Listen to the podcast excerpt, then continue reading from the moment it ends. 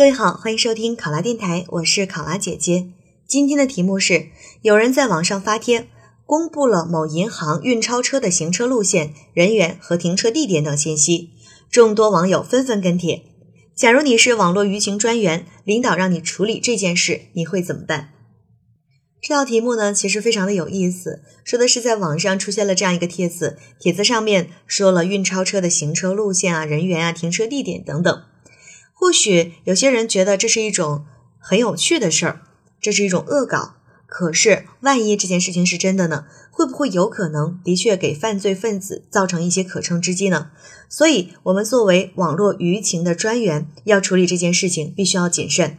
当然了，你首先要去核实事情的真伪。如果这只是一个玩笑，那么我们其实是要对相应的事情进行一个澄清和解释。如果能够找到这名网友，告诉他不要开这样的玩笑，这有可能会对社会的安全造成一些危害。而如果这个帖子里面的内容是真实的，那这个问题可就严重了，对吧？这说明银行内部的一些秘密机密被泄露，也有可能呢，的确是有一些人别有用心，掌握了这样的信息，并且将它公之于众，有可能会导致危害公众安全的事情发生。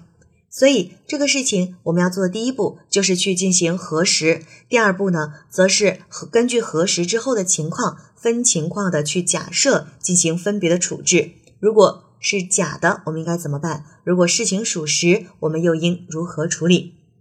好，考生现在开始答题。作为网络舆情专员，我的职责就是监督管理网民在法律制度范围内行使言论自由等权利。为大家提供一个安全的网络环境。如果出现题目当中所描述的情况，我会做出如下的处理：首先，我会立刻与该银行的负责人联系，向他核实这个信息的真伪。如果信息是假的，是某些网友开的玩笑，我会顺势的提醒银行的负责人，希望他们以后更好的做好这一方面的保密工作，不要让类似的事情弄假成真。还要第一时间在网络上发表澄清的帖子，向公众说明事情的真实情况。希望大家呢不要去信谣传谣。如果这个信息是属实的，我会希望银行方面立刻对于这一次的运钞方案有所调整，或者是有所准备，以免造成严重的后果，导致人员或财物有所损失。其次，我会运用到专业的网络舆情监测工具去追溯信息的源头，联系发帖人。如果信息的内容属于伪造，我会向他提出警告，希望他能够正确的去行使自己的言论权利，及时删帖，以免引起不必要的骚乱。